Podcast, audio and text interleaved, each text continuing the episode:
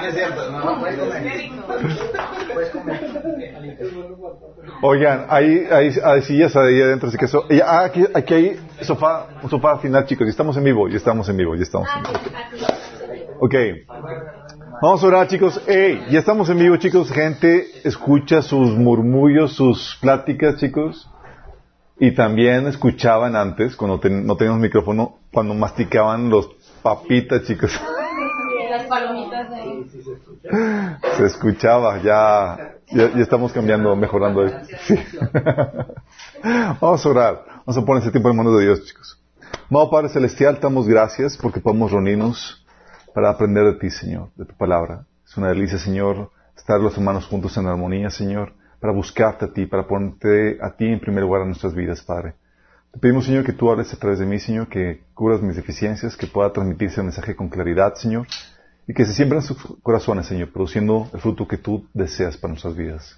Te lo pedimos, Señor, en el nombre de Jesús. Amén.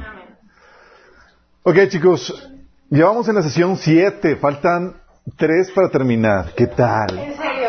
Sí, las alargamos en tiempo. Si se cuentas, antes las sesiones eran de hora, hora 15, ahora son de hora 45. Sí. Um, no creo que lo vayamos a alargar, chicos. Sí.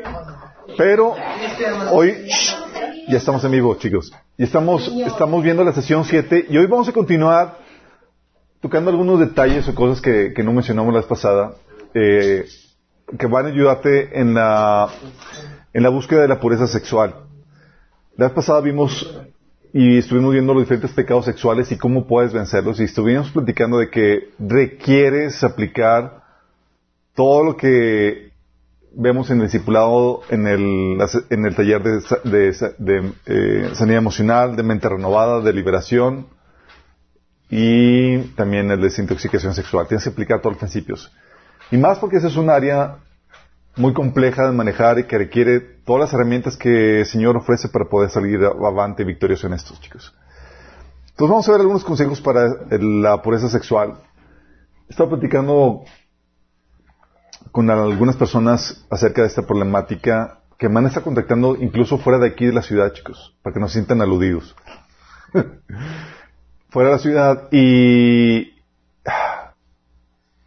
lamentablemente es una problemática que se está dando demasiado, mucho más que, que en mis tiempos de, de juventud de cristiano, chicos. Digo, todavía soy joven, pero más joven.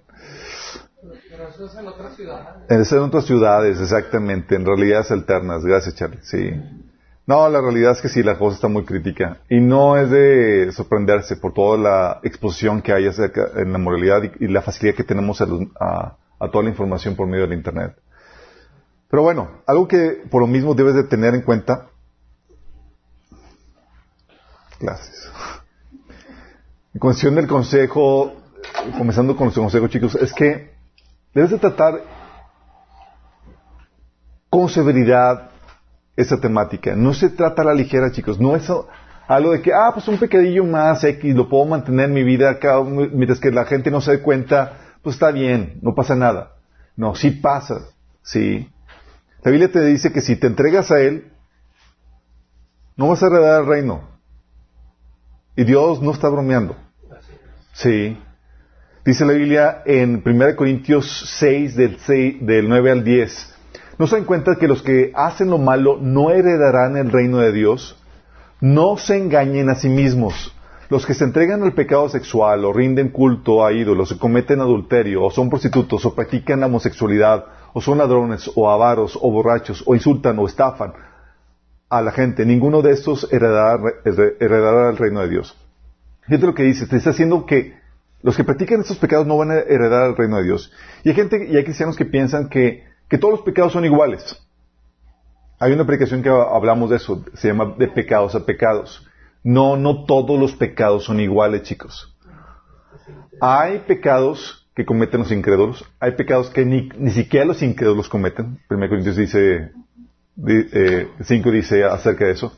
Hay pecados que cometen los incrédulos, hay pecados que no cometen los incrédulos, eh, hay pecados que cometen los, los cristianos inmaduros y pecados que no cometen los cristianos maduros. Hay diferencias de pecado, chicos. Y este pecado te dice, ¿sabes qué? Si tú estás practicando la inmoralidad sexual, cuidado, no vas a heredar el reino. Justifícalo como lo justifiques. De hecho, es algo complejo porque este pecado realmente se, se maneja o se da en lo secreto y muchas veces en el corazón. Estaba escuchando una predicación hace algunos años de un, de un predicador de, de, África que el Señor lo estaba utilizando con campañas evangelísticas, con milagros, con sanidades, con almas entregadas a Él y todo lo demás. Y el Señor tuvo experiencias con el Señor y el Señor se le presentó y demás y le dice eh, que, que es un inmoral sexual. Sí, que es un adúltero. Y él se queda choqueado y dice, ¿pero por qué, Señor? Y yo, yo no. Dice, ah, me estás contradiciendo. Y lo, y lo, y lo reprendió. Sí. Dice, yo no te estoy mintiendo. Y dice, pero Señor, ¿cuándo? O sea, yo me he mantenido fiel y puro eh, sexualmente. Y el Señor le trae todas las escenas en donde veía a una chica y la desvestía con la mirada y empezaba a fantasear con eso. Y decía, eres un adulto en el corazón. Sí, porque es una situación donde se maneja aquí. Y Jesús es claro en ese sentido que si codices a una mujer, sí, que no es tuya, eh, sexualmente, ya estás cometiendo adulterio en el corazón. Y este personaje, este, este pastor, después les paso la predicación, está muy buena, um, les eh, estaba considerando que como no lo estaba actuando, simplemente era en la mente, pues no pasa nada. Pero Jesús te habla claramente, dice, han oído el mandamiento que dice no cometan adulterio, pero yo le digo que el que mire con pasión sexual a una mujer que ya, ya ha cometido adulterio con ella en el corazón. Así de delicado es este asunto. Sí.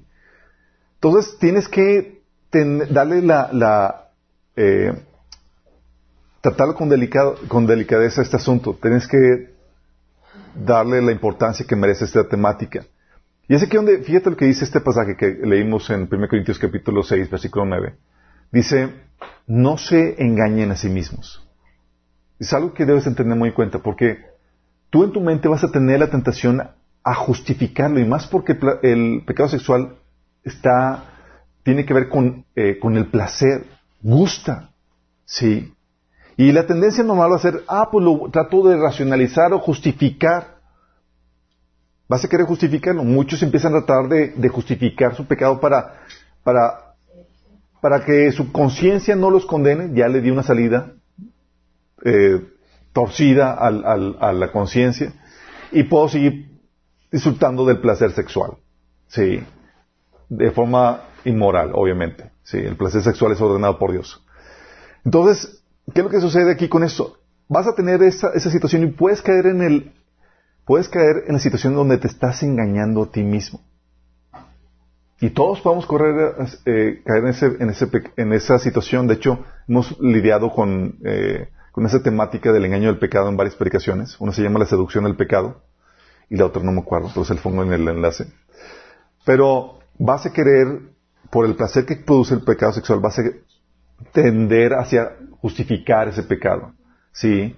Y es aquí donde tu relación con Dios y tu relación con la iglesia va a ser muy importante para contrarrestar ese, esa justificación que tienes en la mente. Porque si tú estás solo, te vas a engañar fácilmente. No, pues si hago esto, que no hago mal a nadie y tal demás. Pero si te, si relacionas con Dios en tu tiempo devocional, el Señor te va a confrontar con la palabra. A mí me ha pasado de que me quiero justificar un pecado y Dios así escoge el pasaje que me tocaba leer ay, chin, si ya que está, ya que tenía el argumento bien armado aquí, no deja pecar a gusto, ¿sí? O eh, tu vinculación con la iglesia, el congregarte, tú ya, te hiciste el coco wash, ya está bien toda la cosa. Y ya llegas y justamente ese domingo, ese sábado, están hablando de esa temática y chin, sí. El exponerte a tu, relación con eh, a Dios, en tu relación, en tu tipo devocional y exponerte con la iglesia, te va a ayudar a no justificar el pecado. Y todos podemos caer en ese autoengaño, chicos. Por eso es muy importante que entiendas esto, porque podemos caer en lo que dice Pablo, en 1 Corintios 6, 9. Podemos caer en engañarnos a nosotros mismos. Y más cuando dice Jeremías que engañoso es el corazón. Sí, te puedes engañar tú mismo, chicos. Por eso la Biblia y, lo que hemos estado viendo en, esta, en este taller, hemos estado, hemos estado viendo los lineamientos hemos estable- establecido los line- lineamientos lo más claro posible para que no haya problema con eso. Porque una de las problemáticas con el pecado sexual, chicos, es que como no hay lineamientos claros, pues ahí uno anda tratando de hallarle el camino correcto en, el, en, las andanzas, ahí en, el, en, la práctica. Y eso ocasionó, por ejemplo, que yo cayera en inmoralidad sexual, porque era como que, pues, voy con un pastor y me mal aconseja y dice, ah, pues cualquier cosa menos, digo, que tal que no tenga relaciones sexuales. Y pero aún así sabes que intuitivamente que hay un límite, pero ¿cuál límite? Sí, ¿qué caricias y demás? Y pues nadie te dice nada. Y pues ahí tratando de encontrar y hallar pie con bola en eso, sin que te establezcan claramente los lineamientos. Pero cuando vienen claramente los lineamientos, ya hay claridad en ese asunto y ya fácilmente puedes evitar ese autoengaño. Entonces, lineamientos claros. Y también vimos algo que te va a ayudar para no quedar en este autoengaño en las consecuencias que vimos. Son muy claras. El tener presente las consecuencias negativas ya te dan miedito. Es que, oye, un 50% que si me meto con tal persona, enfermedad venérea, es un volado al aire, ¿sí? Enfermedad sexual. Y aparte toda la contaminación demoníaca y toda la situación, o sea, es complejo.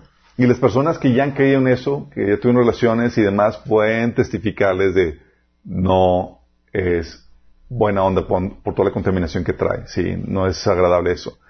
También, ah, entonces eso, eso te va a ayudar a tener presente los lineamientos, que son lineamientos que hemos establecido claramente, y las consecuencias que también las hemos visto que son claras. ¿Para qué? Para que no estés jugando con esto, porque es algo muy delicado, como les digo. Sí. Hay cristianos, chicos, que toman esto a la ligera. Y nos ha tocado, digo, obviamente las generaciones van cambiando, pero en consejería que nos ha tocado dar, nos ha tocado dar que cuando aconsejamos a tal chica o tal chico, empiezan a, empezamos a platicar acerca de la situación, empiezan a hablar de, de que las problemáticas que tienen con los novios que salen, con, eh, con los que están saliendo, con los chavos que, esta chica nos decía que tenía, que todos quieren tener relaciones sexuales. Y yo, pues, búsquete cristianos. Y dice, todos eran cristianos. Y, sopas. Puro cristino, exactamente. es ahí donde, aún dentro de la, de la comunidad cristiana en la que tú te encuentras, puede ser que tú salgas de, de, no encajes porque tú estás comprometido con seguir al Señor. Es normal, sí. La Biblia nos advirtió y nos advierte que en los últimos tiempos iba a estar la, la situación espiritual de la iglesia en pésimas condiciones. Que iban a tener apariencia de piedad, pero no iban a negar su, su eficacia. Que iban a ser amadores de Dios, digo, que iban a ser amadores del dinero, no de Dios, y egoístas y demás. Eso Pablo le advirtió a Timoteo. Entonces no te sorprendes que esté así la situación, al contrario, tómalo como una advertencia de que estamos en los últimos tiempos, para que te pongas firmes con el Señor. Pero tú tienes que ser radical, pues está en juego. Está en juego tu alma. Sí. Dice Mateo 5 del 27 al 30, dice, han oído el mandamiento que dice, no cometas adulterio, pero yo les digo que el que mira con pasión sexual a una mujer ya ha cometido adulterio con ella en el corazón. Por lo tanto, si tu ojo, incluso tu ojo bueno, te hace caer en pasiones sexuales, sácatelo y tíralo. Aquí, gracias a Dios, está, sabemos que es una, es un uso literario que se llama eh, hipérbola. Hipérbola.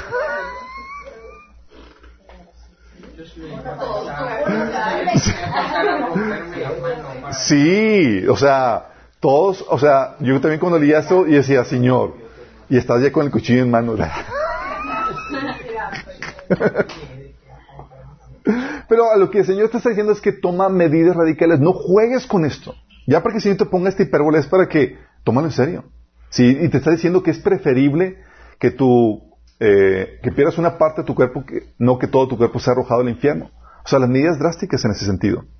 Y esto me refiero porque hay situaciones o personas que, que están en relaciones de noviazgo, por ejemplo, y uno tiene los estándares bien firmes y la otra persona no. La otra persona quiere atascarse, sí. Y tú quieres guardarte. Y dices, pero lo amas y están ya ligados emocionalmente. Sí, están ligados emocionalmente y demás. Y es, por ejemplo, una medida radical ahí es, córtalo, mándalo volar. no comparten los mismos valores, te puede hacer caer y tú no tienes don de continencia, seguramente te va a hacer caer. Pero si le dices. Si le dices y, oye, hablaste y no estás de acuerdo, y hay personas que hay relaciones así en las donde esas que, pues no, y tú te das cuenta porque sigue insistiendo. Descuidado. Sí. Tienes que tomar medidas radicales en ese tipo, pero es que lo amo, es que no puedo vivir sin él. Sí, sí puedes vivir sin él. Sí. Se siente como si no, pero sí puedes. Dice, oye, pero Alberto, yo soy salvo, o sea, soy cristiano.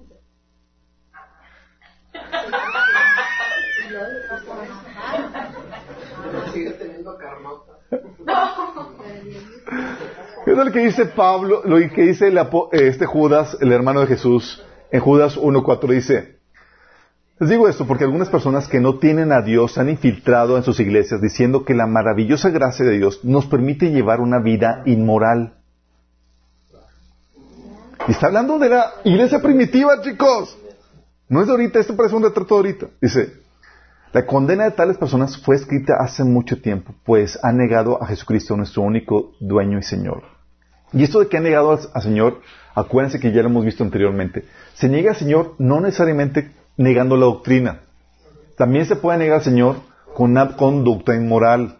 Sí, acuérdate que cuando que Pablo hablaba de que las personas que no mantenían a su familia, dice, han negado la fe y son peores que un incrédulo.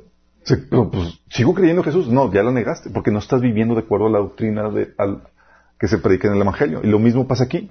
Estas personas que se ven infiltradas en la iglesia decían que la gracia de Dios te permite llevar una vida inmoral. Y no es así. Y te puedes topar con eso. Y pensar, tal vez tú eres uno de esos. Y eso así como que, oye, entonces no, no. Dice Jesús en Mateo 7 de 21 al 23, no todo el que me llama Señor, Señor entrará en el reino del cielo. Solo entrarán aquellos que verdaderamente hacen la voluntad de mi Padre que está en el cielo. El día del juicio muchos me dirán, Señor, Señor, profetizamos en tu nombre, expulsamos demonios en tu nombre, hicimos muchos milagros en tu nombre. Pero yo les responderé, nunca los conocí, aléjense de mí ustedes que violan las leyes de Dios. Y esas son las problemáticas que, que se viven en la iglesia, chicos, que muchas veces por ver que Dios te utiliza, en pre- predicando, compartiendo, gente se eh, salva por ti. Aquí, por ejemplo, Dios los utilizaba con profecía y o- con liberación. O sea, Dios se puede utilizar con liberando demonios, dando palabra profética, predicando, yendo aquí allá. Tú piensas que el pecado sexual que tú estás teniendo, Dios como que no lo encuentra. Es como que, ah, pues Dios me sigue utilizando, entonces me, está dando el sello de aprobación. No es así. Aquí claramente te advierte Jesús qué va a pasar con esas personas. Por profesas la fe en Cristo en, en- en- en la doctrina y demás, pero en la práctica lo estás negando en este sentido. Y Dios por misericordia de los inconversos y de las demás personas puede utilizarte a pesar de eso. Acuérdate que personas así rebeldes y demás, Dios los utilizaba para dar palabra, palabra profética como al rey Saúl, ¿se acuerdan? O sea, ya, o sea, todo rebelde y demás, y, dio, y caía el Espíritu Santo sobre él y lo utilizaba para profetizar. Y eso no significaba que estaba dándole el sello de aprobación Dios a, a su vida. ¿Vamos entendiendo? O sea, tus dones, tus ministerios y demás, que Dios utilice en todo eso, no significa que esté dando la aprobación a ese pecado que puedas estar teniendo en tu vida. Sí. Dice 1 Pedro 2 del 20 al 22. Dice que si habiendo escapado de la contaminación del mundo por haber conocido a nuestro Señor y Salvador Jesucristo, vuelven a enredarse en ella y son vencidos, terminan en peores condiciones que al principio. Sí, está hablando de personas que salieron y demás, pero se enredaron otra vez y fueron vencidos. Fíjate aquí la situación. Esa si- situación de ser vencidos significa que ya dejaron de luchar. El pecado sexual tienes que estar luchando, si no tienes continencia vas a tener que estar luchando con él toda la vida para mantenerte puro. Pero hay gente que deja de luchar, se da por vencido. Y es algo que vimos en el, en el mensaje, en la aplicación de, de persistencia. Dice, más les hubiera valido no conocer el camino de la justicia que abandonarlo después de haberlo conocido, de- después de haber conocido el santo mandamiento que se les dio. En su caso, ha sucedido lo que acertadamente afirma estos proverbios. El perro vuelve a su vómito y la puerca lavada a revolcarse en el lodo. Qué heavy. Sí. Lo interesante es que mucha gente, cuando se entrega otra vez al pecado, lo hace dentro de la iglesia. No es como que, ah, voy a dejar de ser cristiano. Y se lleva en camino a más gente. Sí. Y aún pastores. Entonces, tienes que entender esto, que si eres verdaderamente salvo, vas a mostrarlo en una vida controlada por el Espíritu Santo, no por la carne. Es una, es una característica de eso. Dice Romanos 8, del 13 al 14, porque si vivís conforme a la carne, moriréis, mas si por el Espíritu hacéis morir las obras de la carne, viviréis. Porque todos los que son guiados por el Espíritu de Dios, estos son hijos de Dios. Los que son guiados por el Espíritu de Dios están haciéndole la guerra a la carne y están haciéndola morir en su vida. Sí, va a ser una, una batalla campal, va a ser una batalla campal, pero están en esa guerra, porque el Espíritu Santo no los deja pecar a gusto, chicos. Tienen que levantarse y levantarse hasta vencer. ¿Vamos? Entonces tienes que tomar, darle severidad al asunto, no tomarlo a la ligera, porque el enemigo te puede engañar y creer que todo está bien. Te puedes engañar tú mismo, te puedes engañar por los dones y por que Dios utiliza y es que yo soy parte del grupo de alabanza y ya fui condecorado con el título de pastor, lo que tú quieras, ¿sí? Lo que sea. Tienes que estar en guardia con eso. No te dejes engañar por esas cuestiones. Entonces, debes de tratarlo con la severidad que se requiere en este asunto. Tu alma está en juego. ¿Sale? Dices, ah, que tanto es poquito. Ándale. Sí. Lo otro consejo en este sentido es que no estás solo. Y ese es un alivio. Sí. Uno piensa que es el único loco hasta que se da cuenta que vives en un manicomio. Sí, descuento, órale, todos estábamos así. ¿Por qué? Porque es un pecado muy común, chicos. Dice la Biblia en 1 Corintios 10, 13, ustedes no han sufrido ninguna tentación que no sea común al género humano. ¿Qué? Común al género humano, sí. Dice, pero Dios es fiel y no permitirá que ustedes sean tentados más allá de lo que puedan aguantar. Más bien, cuando llegue la tentación, Él les dará también una salida a fin de que puedan resistir. Si es un pecado muy común, y las tentaciones o, fallas que tú tienes, muchas veces pensamos que somos los únicos.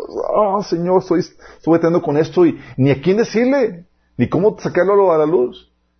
Y muchas iglesias así se da porque también no se toca el tema y andan manteniendo solo sin ningún recurso que les ayude a lidiar con eso. Pero aquí te, te dice que si batallas en alguna área, en alguna situación, dice la Biblia, es común en el género, para el género humano. Sí. No, es decir, no estás solo. Y gracias a Dios que te dice que no estás solo en ese sentido, que es común, pero que también Dios no va a permitir que seas tentado más allá de lo que puedes soportar. Para algunos dicen, es que no conoces mis tentaciones. es que estas son otro calibre. no, si conocemos eso, todos hemos pasado por esa situación y hay la salida, como dice la Biblia aquí. Dios no va a permitir que seas tentado más allá de lo que puedas soportar. Eh, y va a dar la salida para que puedas resistirlo. Tan común es que Pablo decía esto en 1 Corintios capítulo 7, versículo 2. En vista de tanta inmoralidad, cada hombre debe tener su propia esposa y cada mujer su propia esposa. ¿Qué estaba viendo Pablo?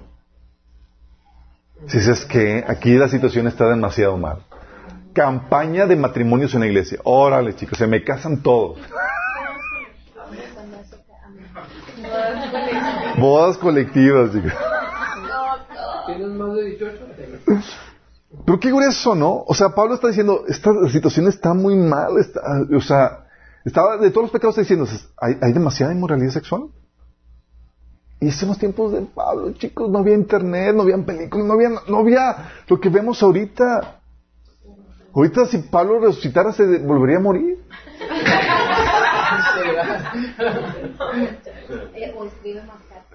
No, hombre. Sí. Los romanos no eran unos santos. No, ahorita está. Pareciera que no, chicos, porque, porque es un pecado que se esconde. Sí.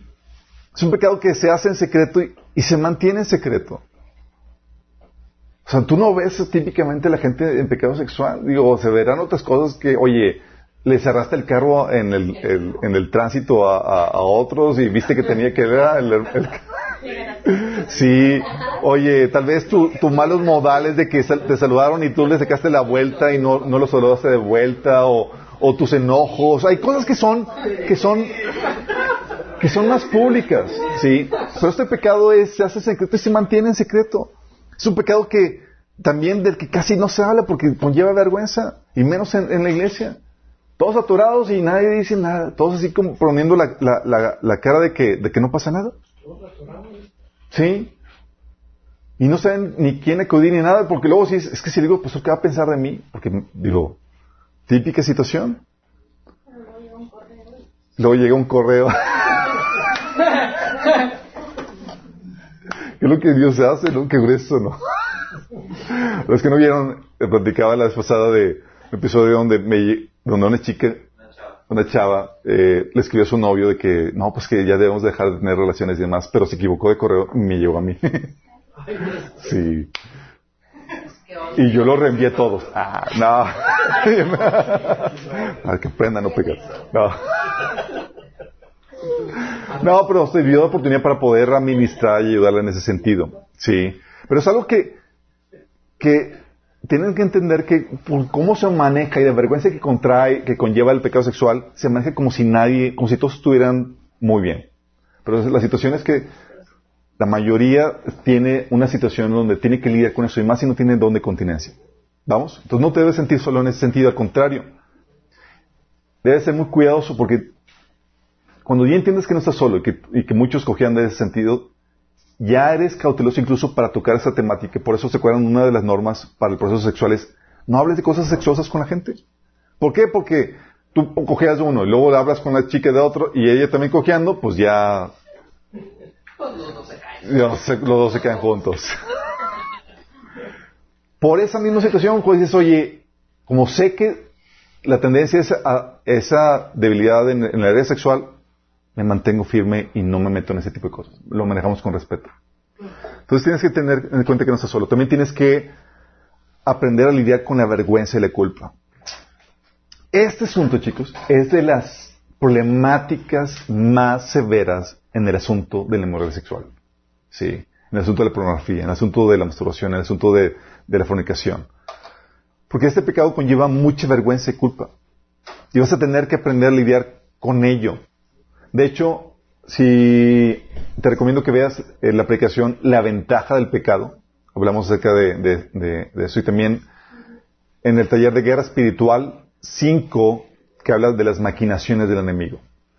¿Por qué, chicos? Porque ahí hablamos y te platicamos que la, la estrategia del enemigo es utilizar ese pecado para apartarte de Dios por medio de la condenación, de la vergüenza. Dice, llega la condenación y llega a veces sentir de que no tienes perdón, ¿sí? Y luego más cuando hay una caída reiterada es como que ya, ¿sí? Y llega la condenación es ya, tira la toalla. Y el enemigo sabe bien eso y el enemigo quiere hacerte caer en la misma condenación en la que, en la misma situación en la que él, en la que él vivió. ¿Por qué? Porque, sí, en la que él está. Porque para los ángeles, chicos, no sé si sepan, no hay perdón. No hay perdón para los ángeles. Pero para ti y para mí sí. Dice Hebreos 2.16, pues ciertamente no vino en auxilio de los ángeles, sino de los, de los descendientes de Abraham. Es decir, los descendientes de la fe de los seres humanos. No vino a salvar, Jesús no murió por los ángeles, murió por ti y por mí. ¿Estás consciente de eso? Entonces cuando, cuando Satanás y sus séquitos pecaron, no hubo perdón para ellos.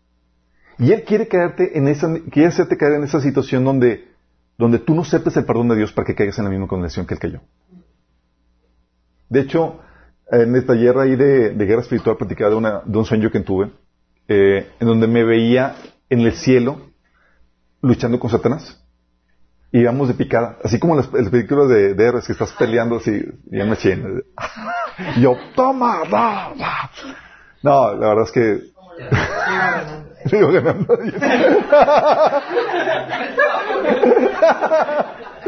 Pero íbamos de picada y íbamos ahí forcejeando y demás. Sí. Y, y recuerdo que, que íbamos de picada así, de cayendo. Y justamente antes de, de, de, de caer al, piso, de azotar, yo me zafo y me quedo flotando. Y él, y se abrió un, un hoyo ahí y, quedó, y, y, y él, y desapareció ahí el, el Satanás. Y me levanto y yo, ¿qué onda con eso? Y el Señor me estaba, me empezó a hablar, me dijo, es, Satanás quiere hacerte caer en la misma situación en la que él vivió, donde no, donde tú no aceptes el perdón que yo te estoy ofreciendo, para que caigas juntamente con él. Sí. Y es lo que viene, o sea, tú y yo tenemos acceso al perdón, es nomás llegar con el Padre y decir, Padre, perdóname, pero es el enemigo, no, no, no te mereces, eres de lo peor. Pero la situación es que nunca te lo has merecido. Sí. O sea, no hubo un tiempo donde, ah, sí, antes era muy bueno y me merecía el perdón de Dios. No. Sí. Nunca ha llegado, nunca hubo ese tiempo. El que estés consciente ahora de tu verdadera situación, de cómo eres, es otra cosa. Pero para ti hay gracia, hay perdón, gracias a Dios. Fíjate lo que dice Efesios 2 del 4 al 7. Y es que estoy en pecador. Fíjate lo que Dios dice. Pero Dios es tan rico en misericordia y nos amó tanto que a pesar de que estábamos muertos a causa de nuestros pecados, nos dio vida cuando levantó a Cristo de los muertos. Es solo por la gracia de Dios que ustedes han sido salvados. Pues nos levantó de los muertos junto con Cristo y nos sentó con Él en lugares celestiales, porque estamos unidos a Cristo Jesús. De modo que en los tiempos futuros Dios puede ponernos como ejemplo de la increíble riqueza de la gracia y la bondad que nos tuvo como se ve en todo lo que ha hecho por nosotros que estamos unidos a Cristo Jesús. Chícate.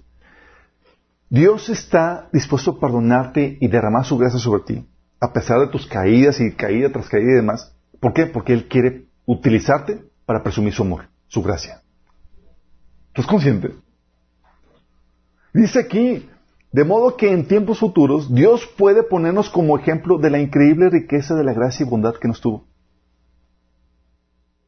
Dios quiere presumirte. Y de hecho, Pablo, lo que decía en 1 Timoteo 1 del 12 al 17, dice, doy gracias al que, al que me fortalece, Cristo Jesús nuestro Señor, pues me consideró digno de confianza el ponerme a su servicio. Anteriormente yo era un blasfemo, un perseguidor, un insolente, pero Dios tuvo misericordia de mí porque yo era un incrédulo que actuaba con ignorancia. Por la gracia de nuestro Señor, por la gracia de nuestro Señor se derramó sobre mí con abundancia eh, junto con la fe y el amor que hay en Cristo Jesús. Este mensaje es digno de crédito y merece ser aceptado por todos. Que Cristo Jesús vino al mundo a salvar a los pecadores, de los cuales yo soy el primero. Fíjate, Pablo, ah, te voy a decir algo que pasa. Conforme vas avanzando en tu camino con el Señor, entre más alejado del Señor, tú piensas que tú eres una persona buena y que no necesitas la salvación. Tú llegas a compartir a la gente, pero yo no hago mal a nadie. Sí.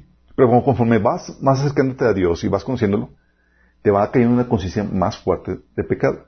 Sí.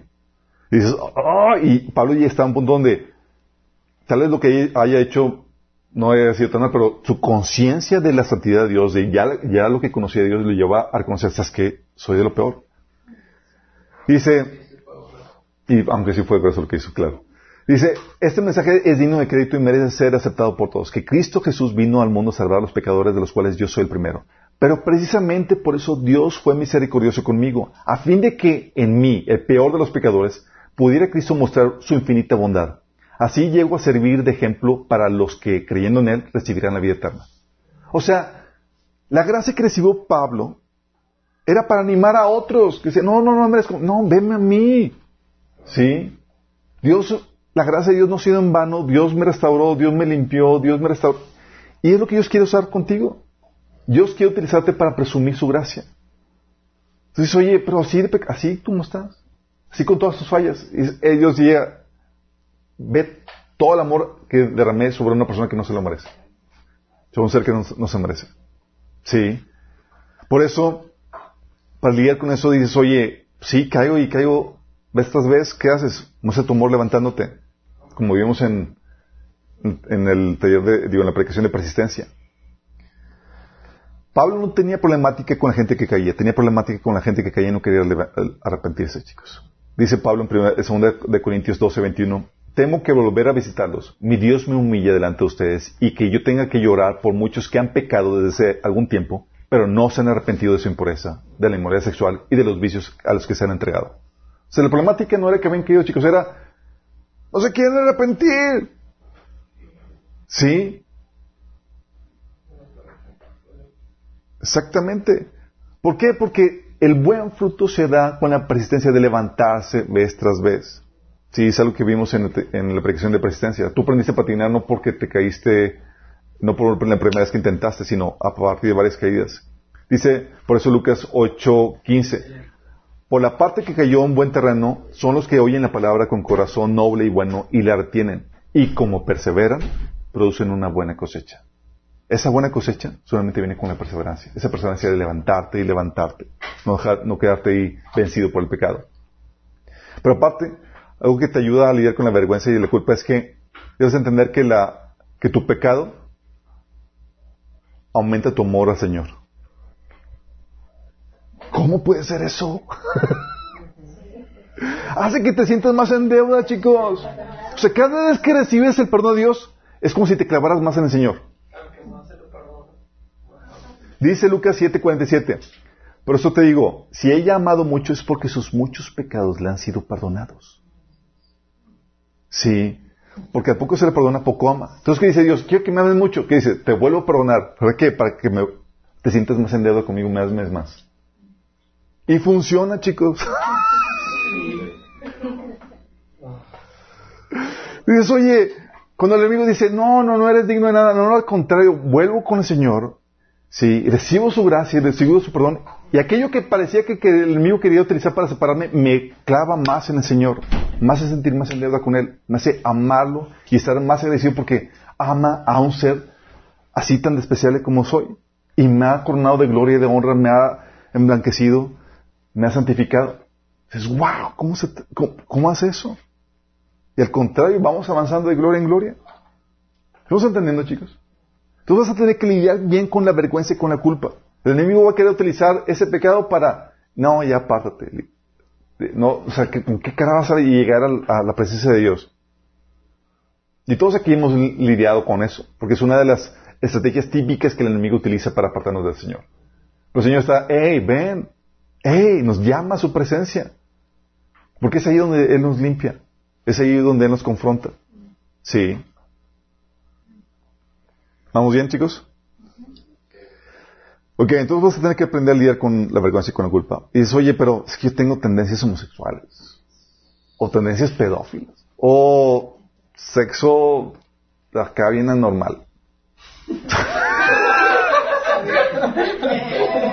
que ni me atrevo a decir.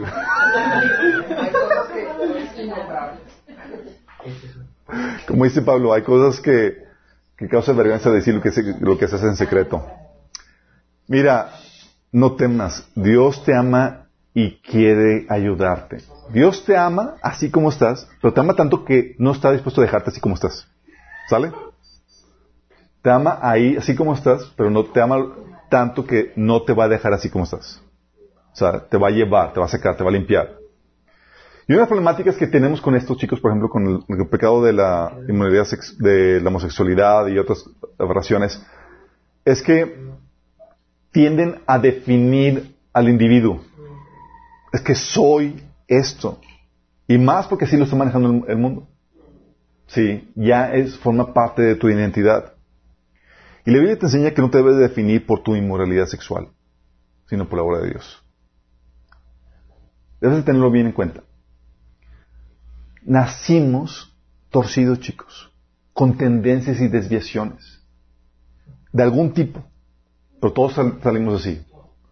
O mentiroso, o ladrón, o mujeriego, homosexual, lo que tú quieras, con desviaciones, y todos tenemos eso. Y el hecho de que tú hayas nacido así, chicos, chueco, chico chueco, el hecho de que hayas nacido así no significa que seas eso significa que estás descompuesto y que la solución está en Cristo.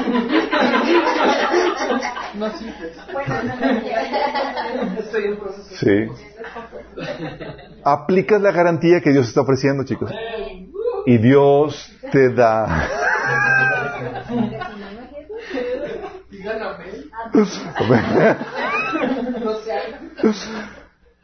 y es aquí donde tienes que definirte por lo que Dios te ha hecho ser, no por tu pecado. Fíjate lo que dice Pablo, es algo, es algo estratégico, debes entender. Romanos 7, del 18 al 22, dice, yo sé que en mí, es decir, en mi naturaleza pecaminosa, nada bueno habita. Aunque deseo hacer lo bueno, no soy capaz de hacerlo. De hecho, no hago el bien que quiero, sino el mal que no quiero. Y si hago lo que no quiero, ya no soy yo quien lo hace, sino el pecado que habita en mí. ¿Quién lo hace? El pecado. O sea, ya te está definiendo, ¿sabes qué? Yo no soy el que está haciendo eso. Es el pecado. Ya no se está identificando con eso, ¿estás entendiendo? Dice, ya no soy yo, sino el pecado. Eso es, eso es clave para que puedas entender la victoria que el Señor nos da, chicos. Dice, si hago lo que no quiero, ya no soy yo quien lo hace, sino el pecado que habita en mí. Así que descubro esta ley, que cuando quiero hacer el bien, me acompaña el mal. Porque en lo íntimo de mi ser me deleito en la ley de Dios, pero me doy cuenta que en los miembros de mi cuerpo hay otra ley que es la ley del pecado. Esa ley lucha contra la ley de mi mente y me tiene cautivo.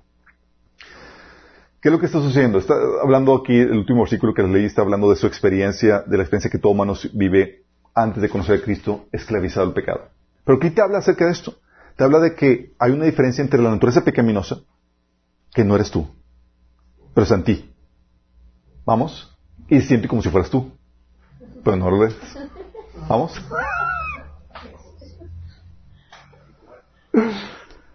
Dice, por eso dice Pablo, yo sé que en mí, está en mí, pero no es él. ¿Vamos entendiendo? Por eso es algo que me he platicado. Cuando Dios dice, cuando Jesús dice que debes de autonegarte, debes de cargar tu cruz y negarte a ti mismo, está hablando de esta naturaleza pecaminosa. Que te distorsiona y no te permite ser a la imagen de Dios. Sí, por eso la autonegación es indispensable en la vida de tu cristiano, porque si no, no va a poder darle eh, negar su, no, eh, no va a poder parar su naturaleza pecaminosa. Vamos. Entonces, ¿qué es lo que dice? Dice que es que te está diciendo que ya no soy yo. Entonces estás identificando que hay una parte en ti que no es lo que Dios te hizo ser. Y es algo que debes de tener bien en claro. Pero está en ti y te va a producir malos deseos. Oye, es que tengo, o sea, hay deseos en mí para, como que para ser mujeriego. Sí, ah, pero no, sé que no soy yo lo que Dios me hizo ser, sino es la naturaleza pecaminosa. Lo mismo para la homosexualidad, lo mismo para cualquier cosa.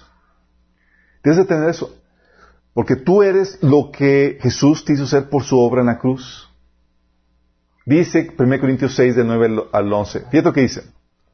Pablo empieza a dar una lista de pecados, pero fíjate cómo luego revierte el asunto al hablar de cómo son los cristianos. Dice, no se encuentra de que, de que los que hacen lo malo no heredarán el reino de Dios. No se engañan a sí mismos. Los que se entregan al pecado sexual o rinden culto a los ídolos, cometen adulterio, son prostitutos, o practican la, homosexualidad, o son ladrones, o avaros, o borrachos, o insultan o estafan a la gente, ninguno de esos heredarán el reino de Dios. Dice, y algunos de ustedes antes eran así, pero fueron limpiados, fueron hechos santos. Órale. Entonces, tenía esa situación de, eran inmorales y demás, y dices, ya soy hecho santo. ¿Sí? Fueron hechos santos, fueron hechos justos ante Dios al invocar el nombre del Señor Jesucristo y por el Espíritu de nuestro Dios. ¿Sí te das cuenta cómo cambia tu identidad? Por eso, cuando Pablo le escribía a la iglesia de Corintios, a pesar que eran, había inmoralidad, había celos, había envidia y demás, Pablo decía, esta carta va dirigida a la iglesia de Corintios, a la iglesia de Dios en Corintios, a ustedes que han sido llamados por Dios para ser su pueblo santo. Él los hizo santos por medio de Cristo Jesús, tal como lo hizo con todos los que en todas partes invocan el nombre de nuestro Señor Jesucristo, Señor de ellos y de nosotros. ¿Él los hizo qué? Santos. Por eso Pablo se refiere a los cristianos como santos, chicos. Y tú lees y dices, o está miope Pablo o demás, pero está queriendo tapar el sol con un dedo. Pero no, porque la santidad que tenemos nosotros no es por lo que tú hagas, no es por tu estatus, es por lo que Jesús hizo por ti. Lo cual te lleva y te impulsa en un proceso de mejora continua. Y lo que te define no es tu pecado. Caí, ching, tengo esta, esta atracción pecaminosa. Ya sabes que no eres tú, sino es tu pecado el que tiene, el que está teniendo eso. ¿Vamos? Lo que te define es lo que Dios te hizo ser en Cristo Jesús por su obra en la cruz. Al aceptar a Jesús y demás, ya sabes que tú eres una persona santa hecha en la imagen y semejanza de Dios. Ya no hay, ya no hay distinciones. Oye, pero estos deseos pecaminosos están en mí. Sí, están en ti. Ahora, ha recibido el Espíritu Santo para hacerle la guerra a esos, derechos, a sus deseos y vencerlos. Sí, es lo que Jesús habla de negarte a ti mismo. Están en ti, se sienten como tuyos, pero no eres tú. ¿Vamos entendiendo, chicos? No sé si me entendí. Ok, perfecto. Por eso, tu codicia sexual se lucha igual se, no,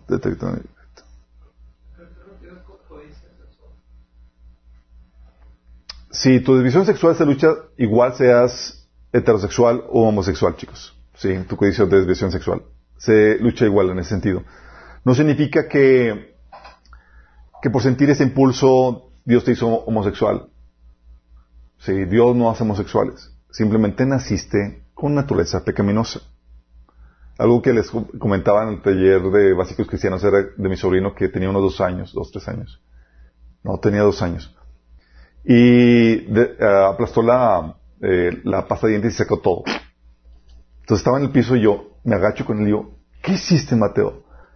Y estaba, estaba en la casa de mi abuelita, estaba en la casa de mi mamá. Y yo, mamá, mira lo que hizo Mateo. Y llega mi mamá, mi mamá y le pregunta a Mateo, ¿quién hizo eso?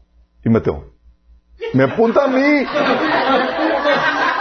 ¡Mentiroso!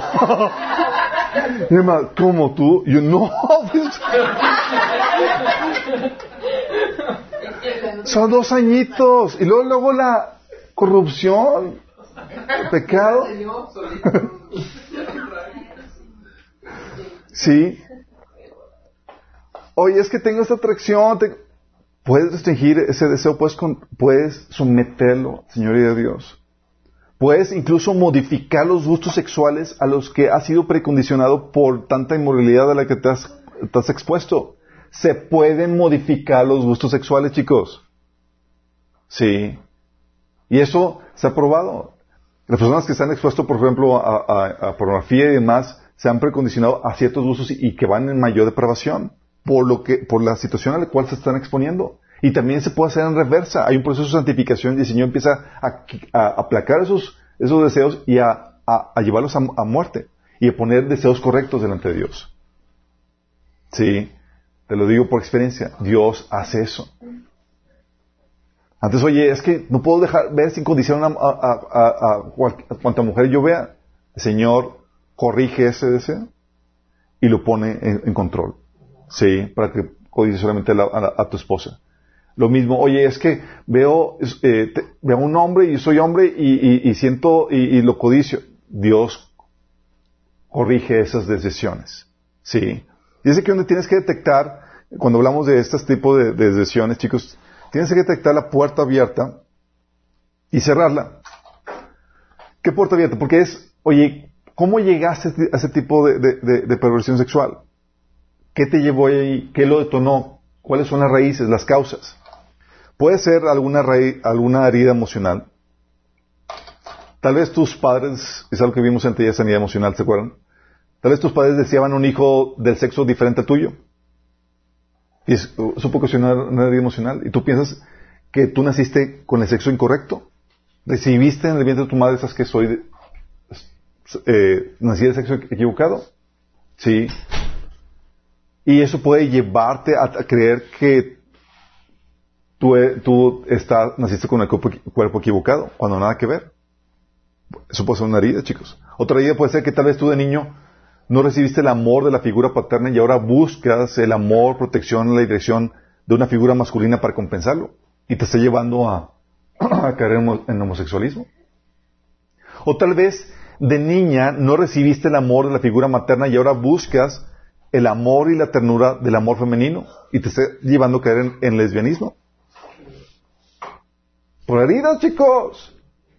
O tal vez fuiste fuertemente herido o herida por personas del sexo opuesto. Caso que les había platicado del chavo que estaba eh, ya en el altar esperando a la novia y la novia nunca llegó. Sí.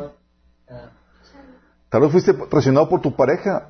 O tal vez me ha tocado conocer a chavos que eran heterosexuales, pero se hicieron homosexuales porque chica a la que le tiraban la onda, chica que lo bateaba y mal bateado. O sea, ni una suerte con las chicas. Entonces fue herido por las mujeres y terminó con tendencias homosexuales en ese sentido. Y viceversa, chicos. Sí. Puede ser que también las chicas sean heridas por los hombres una tras otra vez que esas que se resienten, se vuelven feministas y con ello también.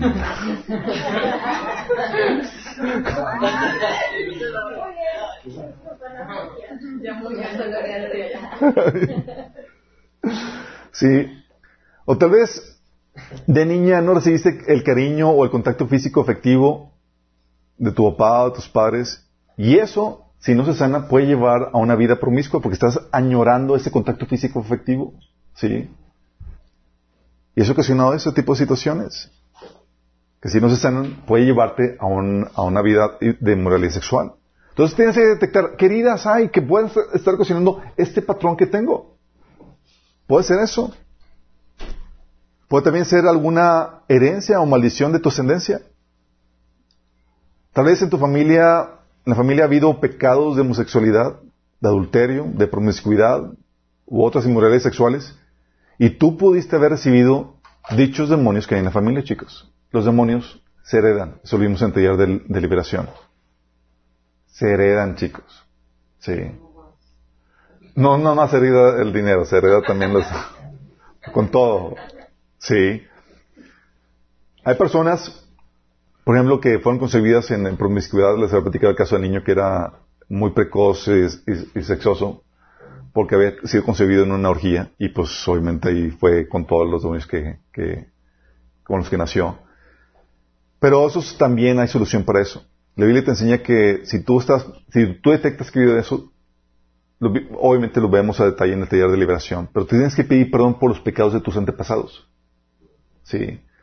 Yo tuve que pedir perdón, por ejemplo, por el pecado de, de, fornicación por parte de mi abuelo, mi parte de mi, papá. Mi abuelo era un don Juan, se metía con... Obviamente tenía ayuda espiritual que le, que le llevaba con eso.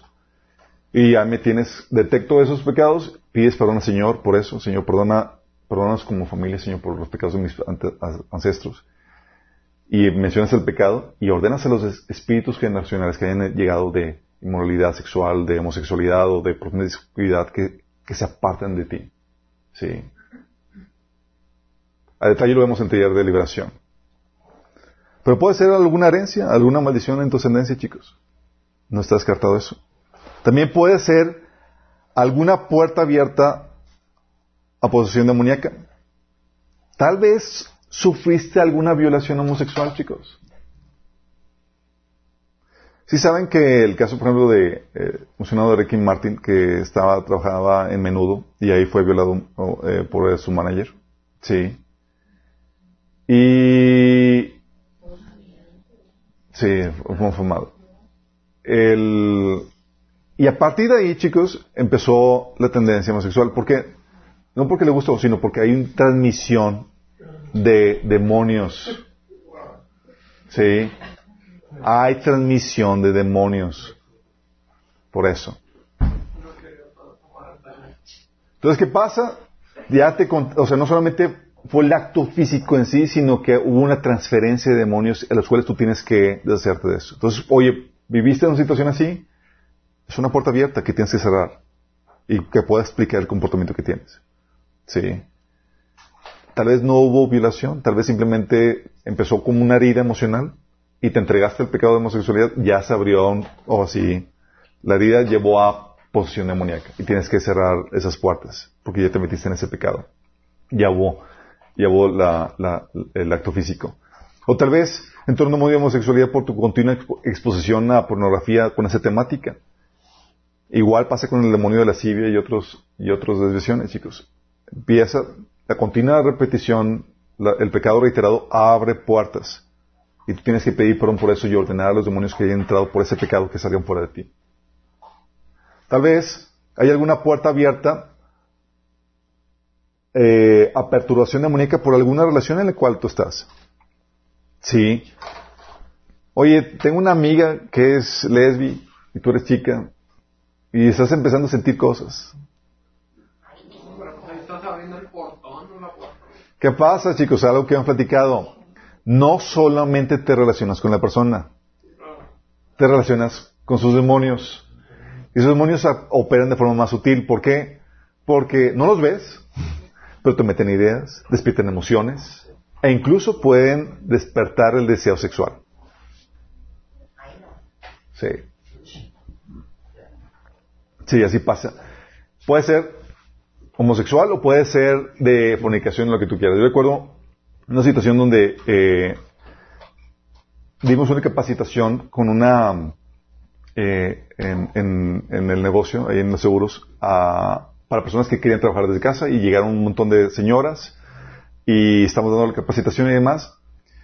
Y pues todo, todo, todo se relaciona muy bien, pero había una señora que no era particularmente guapa ni nada más, pero nada más te acercabas y, demás, y sentía la atracción y, y- y eh, eh, la excitación sexual. Y yo, ¿qué onda con esto? Y, yo- y como ya sabes esto, dices, aquí hay gato encerrado. Y la rascas tantito y dices, había el gatote encerrado. Sí, era, era un tigre. Pero sí pasa, chicos. Porque a veces obviamos el, el- el aspecto espiritual en las relaciones y te estás rela- relacionado con eso. Y eso ocasiona, oye, es que ya no siento, o sea, estoy empezando a sentir cosas. Y te empieza a traer la confusión de que entonces soy, entonces soy gay, o soy, eh, o tengo esta tendencia. Cuando lo que está pasando es que te están perturbando los, los demonios. ¿Se acuerdan lo que les platicé hace- el caso de mi, esp- de mi hermana? Que eh, fue al gimnasio y sintió sí que, que la atracción por, por, por, por esa chica. Pero ahí también depende de la perversión de la, de la persona, porque no todos también. Exactamente, no todos, Hay que tener cuidado ahí. Sí es, no todos, obviamente no se va a sentir la, la perturbación en todo, con todas las personas que son así, pero tienes que estar muy alerta, porque la situación es así. Por eso también, por frecuentar lugares donde pululan dichos demonios, oye, como bares gays que se ponen de moda y toda cosa, dices, oye, no pasa nada, y pff, el ambiente ahí y toda la cosa, y ya vieron que les platiqué la vez pasada, una pareja de ma- un matrimonio heterosexual y demás, y ¿qué pasó? Se, el chavo frecuentaba con, con sus amigos gays esos, aunque él era nada que ver, y de repente, órale, se, se separa la familia porque ya encontró su nueva identidad. Sí, entonces puede haber alguna puerta de perturbación demoníaca por alguna relación en la cual tú estás involucrado o algún lugar que estás frecuentando. Tienes que detectar eso. Sí. Entonces tienes que consi- considerar estas situaciones, pero sí hay solución para estas cuestiones, para estas desviaciones sexuales. La homosexualidad, las tendencias pedófilas, el sexo normal, Dios corrige eso, pero tienes que detectar las raíces y cerrar las puertas que tengas abiertas en ese sentido, tanto emocionales como espirituales. ¿Vamos? Algo que debes entender como parte del consejo, chicos, es que el pecado sexual funciona como un mal hábito. ¿Cómo funciona? ¿Qué, mecanismo tienen los hábitos, chicos? Son. Oh, Se, eh, se producen por la repetición, pero ¿qué pasa con, cuando, cuando ya se forma un hábito? Lo haces inconsciente. Lo haces inconscientemente y en automático. ¿Te ha pasado que agarras el, el carro y, y de forma automática agarraste una- la dirección que siempre vas, pero tú ibas a otra dirección y dices, chin, ay. o sea, de forma automática.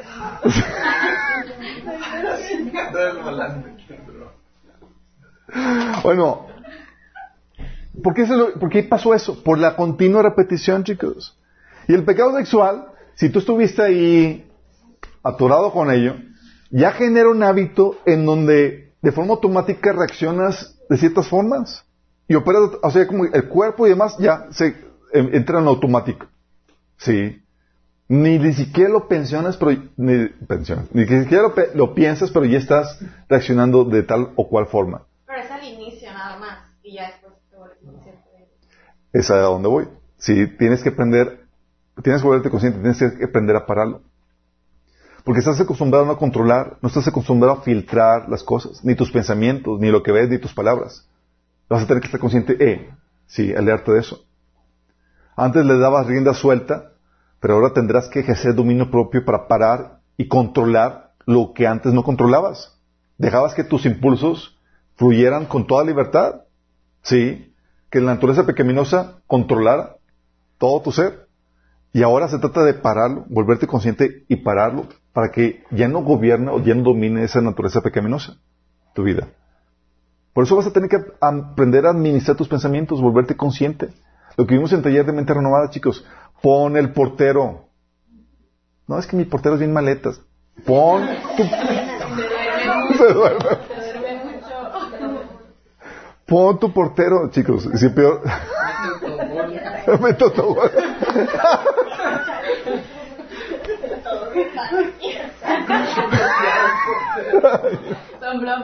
Ok, nada más déjame comentarte. Tal vez tu portero está bien maletas, pero se perfecciona con la práctica. ¿Sale? Hay esperanza. Disciplina. Pon tu portero. No tomes como tuyo todo pensamiento que entra en tu cabeza. Lo que vimos en mente renovada. Sí, es cansado el inicio. Pero luego se vuelve un hábito y de forma automática, chicos. Pero con algunas cosas. O sea, van entrando nuevas. Sí. Sí, al inicio, pero... Pero te lo digo por experiencia. Al principio me costaba estar consciente de eso, del pensamiento, sí, pero ahora de forma automática. Llega y como rebote, pum, los expulso y por- porque ya se hace el hábito, sí. Tienes que aprender a, a no tomar tuyo todo pensamiento. Hay gente que se condena porque siento un pensamiento moral. No, no, no. No se trata de que haya entrado el pensamiento a tu mente. Se trata de que lo aceptaste o lo rechazaste. Sí, porque van a llegar pensamientos y eso no lo vas a poder parar. Si Es que estoy teniendo esos pensamientos y no sé qué hacer y estás dos atormentados con eso. Una vez... Sí, les ha pasado, ¿verdad?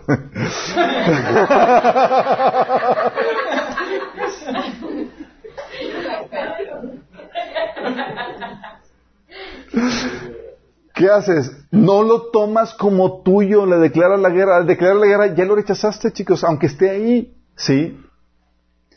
Reprendes al enemigo, como vimos anteriormente renovado, eh, y rechazas el pensamiento al forzarte en traer un versículo, un pasaje de la Biblia a la mente. Por eso la memorización de la Biblia es brutal para eso, chicos. Tiene, les va a ayudar en la guerra espiritual. Si, ah, es que no me he memorizado ningún pasaje, es, lo vas a requerir para enfrentar esta lucha. Por eso vas a tener que aplicarlo en mente renovada. Sí. También tienes que, ay, chin. También vas, también vas a tener que reemplazarlo con buenos hábitos, chicos. O sea, no solamente lo paras el mal hábito, es, con- o sea, haz lo contrario, vas a tener que reemplazar, ponerle a tu vida hábitos buenos. Es aquí donde, cuando yo estaba, eh, cuando yo estaba venciendo el pecado de la, de, de la inmoralidad sexual en mi vida, como yo me expuse a pornografía eh, en mi adolescencia, la problemática que yo tenía es que yo no podía ver a una mujer con pureza. Entonces yo veía y era, era, venían pensamientos de moralidad y demás, y era pelear con eso. Y era aprender a el hábito, a mis pensamientos y más. Fue una batalla y lo pude vencer. Pero no solamente bastó eso. El Señor me llevaba a aprender a ver la gente con los ojos de Dios.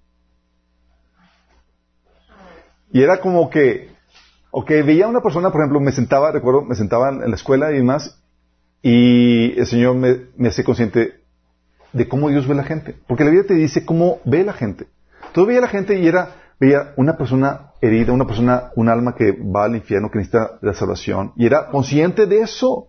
Y era una persona que, que necesita a Cristo, una persona que no tiene propósito, eh, eh, dirección en su vida y demás. O que, y tú sabes cómo están tus amigos. Tú los ves y dices, ya no solamente ves lo físico, sino que ahora estás viendo al ser, a la persona con toda su entereza, como un ser integral y con su necesidad de Dios. Y el obligarme a pensar así, a verlo así, fue como que se convirtió en un nuevo hábito. Ya no lo veía, ya veía una persona y ya no veía la cuestión sexosa. Ya veía a Dios, ya, ya la veía como Dios la veía. Y eso, ahora en vez de despertar pasiones sexuales, despertaba la compasión e incluso la carga por ellos. Por el cambiar la forma en que ves a las personas. Algo que también te puede ayudar en esto, no solamente es el hábito a, eh, ver las cosas, a las personas con los ojos de Dios, sino también a vivir en la presencia de Dios. ¿Te acuerdas cuando Elías se presentaba con Acab y decía, eh, él decía que eh, en cuya presencia estoy cuando hablaba de, Dios. Dice, el Señor, en nombre de Jehová, vive Jehová en cuya presencia estoy. Dices, wow, es un mecho. Así como que él vivía en la presencia de Dios. Y, es algo que tú debes acostumbrarte a tener y hacer en tu vida, chicos. Por eso la importancia de tu, intimidad con Dios y que la tengas de calidad. Y por eso me vas a tenerte, me vas a tener detrás de ti chinaneante cómo vas con tu tiempo devocional, cómo vas con tu tiempo con Dios. Me ha pasado situaciones donde ya sabes cómo experimentar la, presencia de Dios de forma continua. Y por ejemplo, yo, situaciones donde yo estaba en el Starbucks, estaba trabajando y estaba disfrutando la presencia de Dios ahí, mientras estaba trabajando. Y de repente se te iban los ojos. Sí, ahí con, estaba una chica y se te iban los ojos y se te iba la presencia de Dios. Así. Yo, no, señor, porque ya aprendiste a estar en la presencia de Dios. Sí. Te ponías el luego a cuentas y la presencia de Dios regresaba. Así de heavy. Sí. Sí. O sea, puedes llegar a sentir su ausencia cuando hay una inclinación hacia el pecado. Puedes sentir cómo se contrista el Espíritu Santo. Y te puedes volver adicto a su presencia donde si no la tienes, sientes que desfalleces. Y es ahí donde vas por buen camino. Sí, como, pero esto es como parte de, de contrastar el hábito. Estás poniendo hábitos correctos, de, el hábito de, de, vivir en la presencia de Dios, que es andar, andar en el Espíritu, el hábito de, de ver a las personas como Dios las ve. ¿Vamos? La otra problemática es que no solamente el pecado sexual funciona como un mal hábito, sino que se pelea como una adicción, chicos. Sí. ¿Alguien de aquí sabe o ha ido a Alcohólicos Anónimos? Sí, alguien de- sí. O sea, pero yo por una investigación. Ah, por una investigación. ¿Conoce los pasos? De que no hay orden así, pero sí escuché. Ok, bueno, el programa de Alcohólicos Anónimos, chicos, fue creado por cristianos evangélicos, para los que no sepan, ¿sale?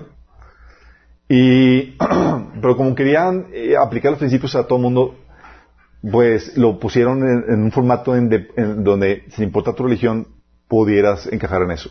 Pero uno de los principios es que necesitas ayuda divina. Sí. Y te dicen, tienes que orar pidi- pidiéndole a Dios. Sí. Dice que donde, y también te enseñan que te- se pelea un día a la vez. Pero dices, es que cómo voy a vivir sin alcohol toda, o sea, lo- falta mucho, o sea, cómo voy a vivir? Y es lo mismo aquí, o sea, he estado tan acostumbrado al pecado sexual, que ¿cómo voy a dejar de pecar, o sea, tantos meses y, sin, cómo voy a eh, detener sin, porque llega a ser adictivo y piensas que no vas a poder vivir sin eso? Personas que están acostumbradas al, a la fornicación, a, las relaciones sexuales fuera del matrimonio y, piensan que ya no van a poder vivir sin... eh, que se van a volver locos o tontos si, si- si dejan de tener eh, relaciones sexuales. Pero la Biblia te dice que, que pelees un día a la vez. Mateo 6:34 dice, por tanto, no se angustien por el mañana, el cual tendrá sus propios afanes. Cada día tiene ya sus problemas. Cada día tiene sus problemas. Es, enfócate hoy, el día de hoy. Vencer la lucha de hoy. Sí. Algo que yo hacía, que yo hacía al Señor cuando estaba en esa lucha, decía, si han visto cuando sale, sale la gente a pasear con sus perros y luego ve a otro perro y se, y se va, se alborota, sí, y, y si no es por la correa que tienes, ahí tiene jalando al- a la, a la persona la, la correa. Por su instinto animal y más si eso, eh, encuentra a una hembra y demás y anda todo alborotado. No siempre, o porque se quieren pelear, sí. Bueno, yo, yo llegaba, yo cada día tenía que orar, Señor, ponme la correa, Señor. En serio, ponme la correa. Porque a veces llega la pasión, sí, la debilidad, donde entras en automático y más porque estabas habituado. Y lo único que te, que te va a refrender- de, detener va a ser el Espíritu Santo. Y Dios responde las oraciones, chicos. Así como que te, para, ya te, te pone la traba. Dice Romanos 8:9. Sin embargo, ustedes no viven según la, naturaleza pecaminosa, sino según el Espíritu. Si es que el Espíritu de Dios vive en ustedes. Y es que es una ventaja tremenda tener el Espíritu de Dios. Nos da la victoria, chicos. Dice, si alguno no tiene el Espíritu de Cristo, no es de Cristo. Versículo 12, el 13. Por tanto, hermanos, tenemos una obligación, pero no la de vivir conforme a la naturaleza pecaminosa. Porque si ustedes viven conforme a ella, morirán. Pero si por medio del Espíritu dan muerte a los malos deseos, a los malos hábitos del cuerpo, vivirán. Entonces sí podemos parar eso, chicos, pero requiere el Espíritu. Y es donde día a día, ora Señor, guárdame de caer el día de hoy. Sí, el Señor nos enseñó a orar para que nos librara de caer en la tentación. Y es lo que tienes que hacer cuando estás luchando con este, con este pecado. También lo que te ayuda es un grupo de apoyo, chicos. Facilita mucho recibir apoyo de otras personas a quienes le das cuenta de tus avances y tus luchas. Bastante. Sí. Si no tienes, estás luchando con esto, hazte de amistades, habla con tu pastor y demás, puedes apoyarte. De hecho, habían hecho un grupo de apoyo aquí entre los chavos y demás, brutal, qué buena iniciativa. Sí. Um, también, algo que debes de estar consciente es... espera, espera chicos, una lucha interna. ¿Por qué? Porque parte de ti, es decir, tu naturaleza pecaminosa, lo quiere. Y la otra parte, que es la parte controlada por el Espíritu, lo detesta. Entonces va a haber esa lucha, dice Gálatas 5:17, la naturaleza pecaminosa desea hacer el mal, que es precisamente lo contrario de lo que el Espíritu quiere. Y el Espíritu mora en ti, pero también mora la, la naturaleza pecaminosa, chicos. Entonces está, la naturaleza pecaminosa te pone malos deseos y el Espíritu Santo te pone buenos deseos, dice. Y el Espíritu nos da deseos que se oponen a los de la, a los de la naturaleza pecaminosa. Estas dos fuerzas luchan constantemente entre sí, entonces ustedes no son libres para llevar a cabo sus buenas intenciones. Entonces vas a vivir y experimentar esa lucha. Es normal. ¿Sí? Nada más que el- debes entender que el único antídoto para la naturaleza pecaminosa que es, chicos. Espíritu Santo, la llenura del Espíritu Santo, chicos. El Espíritu se recibe con la salvación. Efesios 1.13. En él también ustedes cuando oyeron el mensaje de verdad del Evangelio, que les trajo la salvación, y lo creyeron, fueron marcados con el sello que es el Espíritu Santo prometido. El Espíritu Santo se recibe con salvación, pero su llenura se recibe con la comunión diaria que tienes con Él. Y lo que te lleva a vencer naturaleza pecaminosa no es solamente tener el Espíritu, sino la llenura del Espíritu. Entonces, para eso tienes que tener el Espíritu y tienes que ser lleno. ¿Sí? Por eso tú ves en, el en los salmos y demás que, David buscaba a Dios diariamente. Dice, sácianos cada mañana con tu amor inagotable, para que cantemos de alegría hasta el final de nuestra vida. Era cada día buscando al Señor. Porque separado de Él, ¿qué puede hacer, chicos? Más que puras obras de la carne. Dice Juan 15, del 5, versículo 5, Yo soy la vid y ustedes son las ramas. El que permanece en mí, como yo en él, dará mucho fruto. Separado de mí, no, separado de mí, no pueden ustedes hacer nada. Y dice, no, yo sí puedo hacer cosas, claro, en la carne. Pero las cosas que Dios quiere hacer, no a poder hacer nada. Y no solamente separado de Él no puedes hacer nada, sino que separado de Él eres desechado. Dice, el que no permanece en mí es desechado y se seca, como las ramas que se recogen, como las ramas que se recogen, se arrojan al fuego y se queman. Entonces, separarte de Dios, en esas condiciones, chicos, en condiciones normales es crítico. en condiciones de debilidad sexual, que quieres salir del pecado, quieres mantenerte puro, sumamente prohibido. Sí, no vas a poder. No es en tus fuerzas y nunca va a ser en tus fuerzas. Y si tú crees que vas a poder, Dios va a permitir que... Dios te va a enseñar, sí. Por eso, Pedro nos dice en 1 Pedro 4.7, el fin del mundo se acerca. Por consiguiente, ¿qué hay que hacer? Sean serios y disciplinados en sus oraciones. Es decir, no descuiden su tiempo devocional.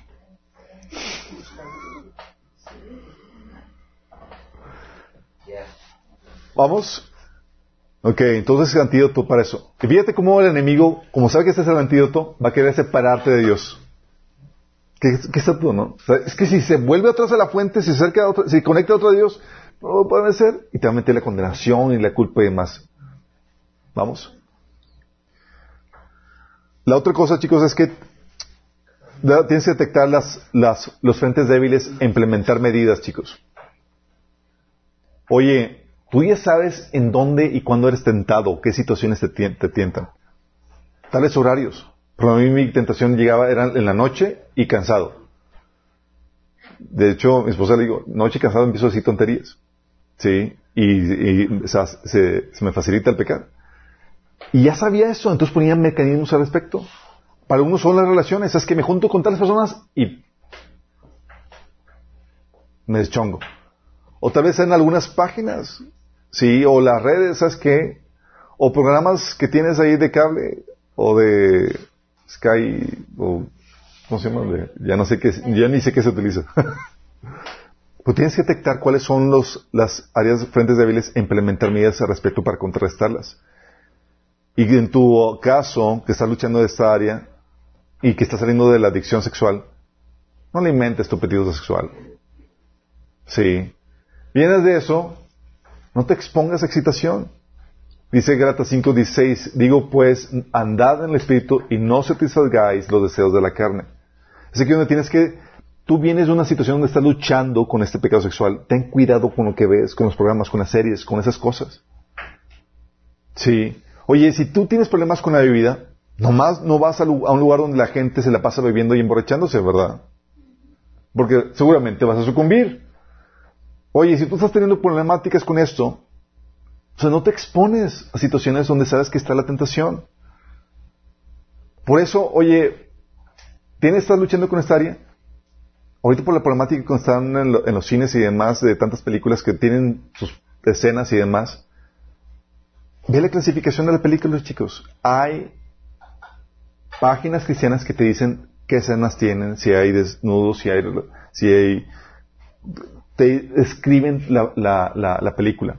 Hay páginas como la de Crosswalk, Blogged In, Movie Guide, Christ Cinema. Lamentablemente no encontré ninguna en, en español, por si alguien siente la carga, el llamado. ¿Pero qué hacen? Hacen reviews de cristianos que te dicen, oye, ya fuimos y nos echamos la película por ti y tiene esto. Cuidado. Y te da las advertencias. Y tú sí sabes que estás cogiendo en eso, ¿sabes, ¿sabes qué? No. Porque muchos se abalanzan al cine y a ver programas o sintonizar esto sin ver nada, chicos. ¿Y si les ha pasado? Y hay cosas que dices, bueno, cerré los ojos y era nada más una, una escena rápida, una escena corta y demás. Pero hay muchos donde prácticamente toda la película estaba atiborada de eso. ¿Sí? Oye, si ves que se pone así, salta la película. Es que pagué el boleto, que se pierde el dinero. Hay gente que le duele más el dinero que su santidad, chicos. Que su bienestar. Uno tiene que estar bien alerta con eso. Ah, incluso con los anuncios. Si les ha tocado anuncios que dices, en la torre.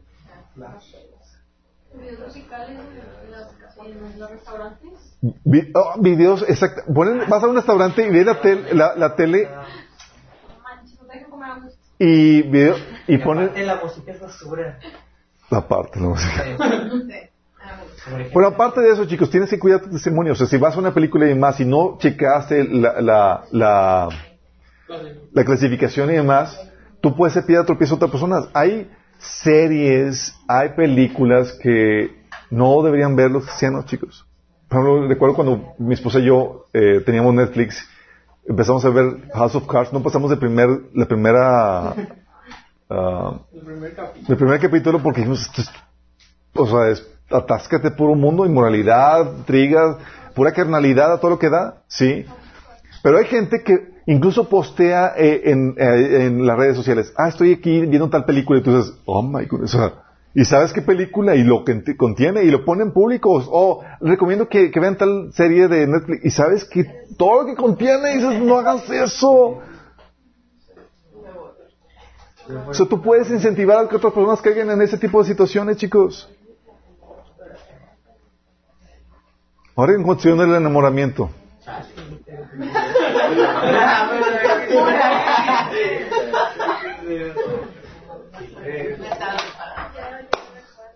Consejo, chicos. ¿Por qué el enamoramiento? Porque muchos caen en la moralidad sexual por la cuestión de las emociones. Eso aplica particularmente a las mujeres. Y ya vimos que el enamoramiento, escuchen chicos, ya vimos que el enamoramiento no es amor verdadero, sino parte del proceso sexual en el que se desea satisfacer la necesidad físico-emocional de la persona. O sea, no te interesa la persona, te interesa tu necesidad. No puedo vivir sin ella, eso no es amor. Qué patético. Sí. Y la Biblia te dice, chicos, te dice, sobre toda cosa guardada, guarda tu corazón porque de él mana la vida. Proverbios 4:23. Para las mujeres, esto es muy particular porque las mujeres tienen que controlar sus pensamientos, sus fantasías. Las mujeres, chicos, son... Empiezan a hacer su telenovela en la mente, chicos. Es cierto, o sea, y piensan que los y piensan que los hombres somos así. O sea, los hombres estamos en nuestra caja vacía, además que y se está- ya, y, o sea, y no solamente y no solamente pensaron por ellas, ya pensaron por nosotros en todo lo que estamos pensando. Sí. O sea, ven al chavo y lo ven así eh, guapo y demás que va entrando y, y ya se visualizaron, ah, me va a pedir que sea su novia, ya la primera salida, dónde va a ser, eh, dónde va a ser la boda, cuántos hijos van a tener, ni siquiera te ha dicho un hola. A veces.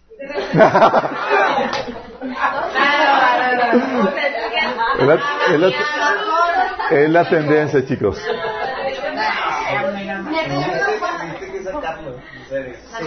Mira, para las mujeres, guardar su corazón, chicos, es dejar de fantasear. Sí, y para muchos hombres también. Sí. Es a pesar, porque luego más cuando, oye, me volteó a ver o me dio un trato, etcétera. Sí. Y está bien, Mira, a pesar de sus tratos y a pesar de, de sus coqueteos, chicos, eh, para las chicas, es un no hasta que te dé señales claras. Guarda tu corazón. Sí. Guarda tu corazón. Hay gente, hay chavos que son muy atentos y tú piensas, tú piensas que es una, es una atención. Sí. Piensas que te está, te está ya, ya procurando eh, sentimentalmente. Y si ves que tu corazón se está empezando a emocionar, y no ves que la persona tenga un, interés en ti claro, genuino, guarda tu corazón y apártate, guarda la distancia de él. Sí, protégelo. Yo recuerdo una situación donde yo estaba viviendo, con, eh, trabajando con, eh, con- en una organización y estaba trabajando con una chica y estaba muy pegado con ella y empecé a sentir que me estaba enamorando de ella.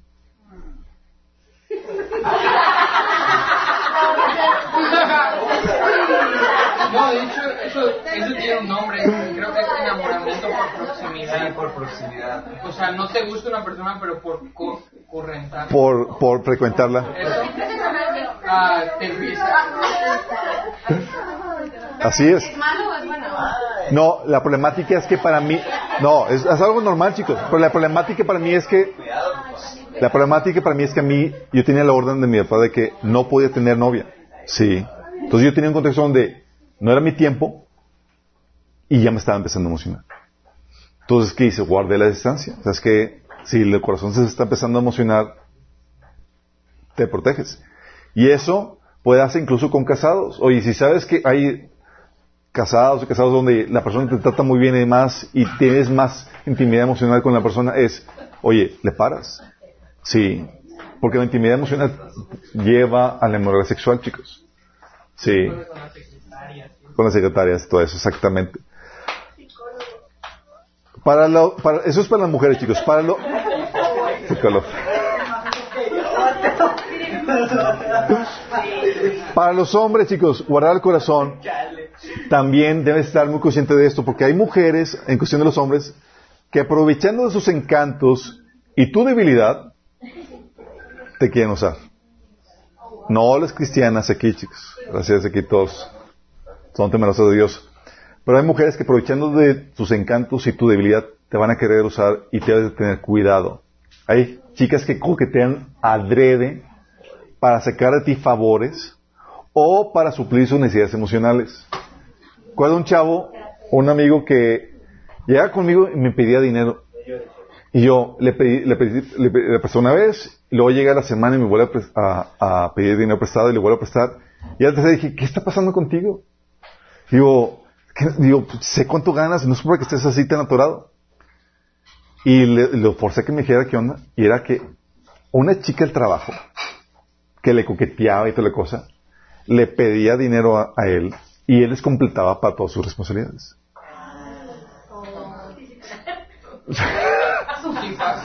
¿Por qué?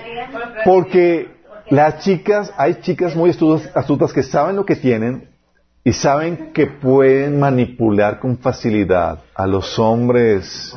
Una mirada, un coqueteo y esto, y los chavos ya están... Sí, Pero al revés también. al revés también, por eso pusimos, advertimos a las mujeres.